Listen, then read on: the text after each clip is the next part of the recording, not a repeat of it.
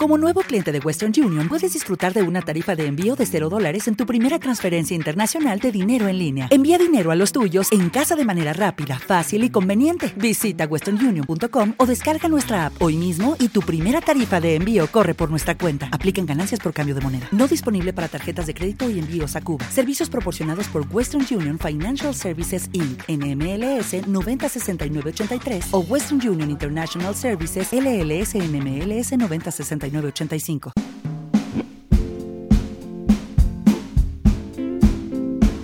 Kate Richards, el vampiro moderno. Mi nombre es Santiago Grijalva y esto es Rompiendo mitos del rock. La historia del rock está forjada por varios rumores, medias verdades, noticias falsas y anécdotas sobredimensionadas que se han convertido en mitos y leyendas.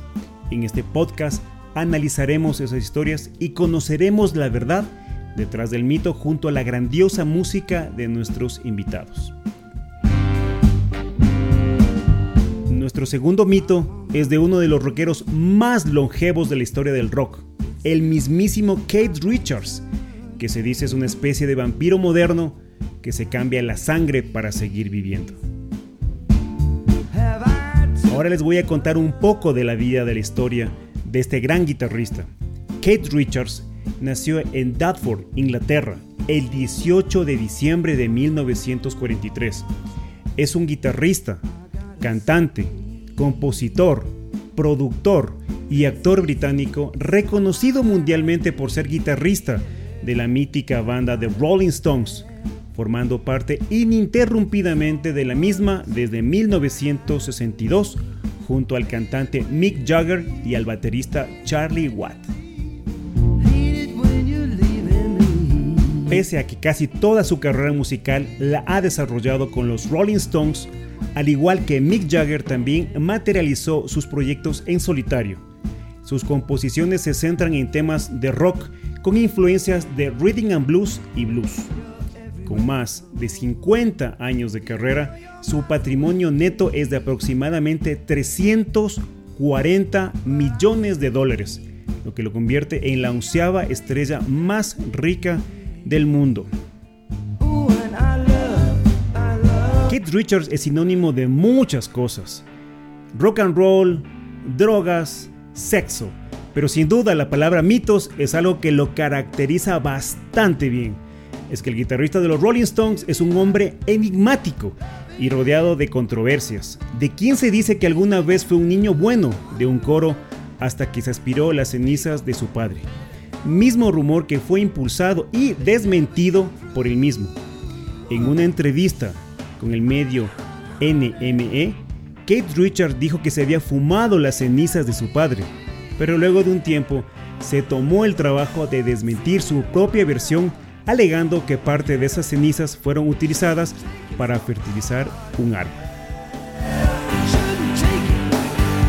Pero ninguno de estos rumores se compara con la historia increíble que lo acompañaría desde los 70, que a Kate Richards le cambiaron la sangre. No solo eso, que a Kate Richards se cambia la sangre periódicamente para mantenerlo con vida.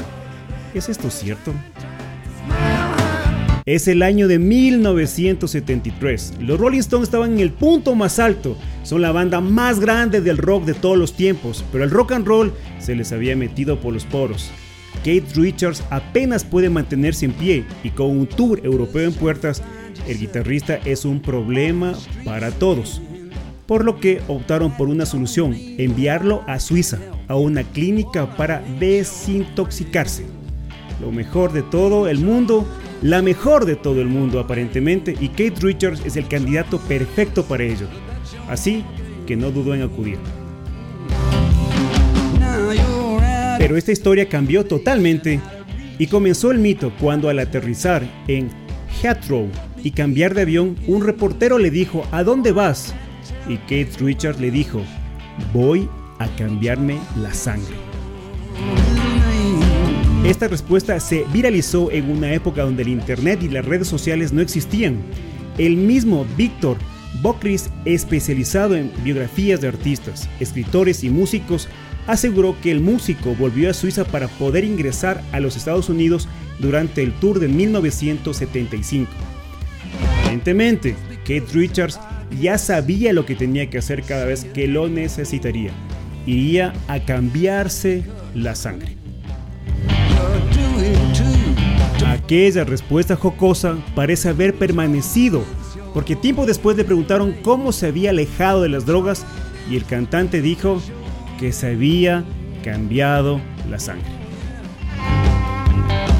Lo cierto es que la recurrencia de la broma no le salió nada bien a Kate Richards, pero la verdad es que solo fue a una clínica para desintoxicarse, nada más.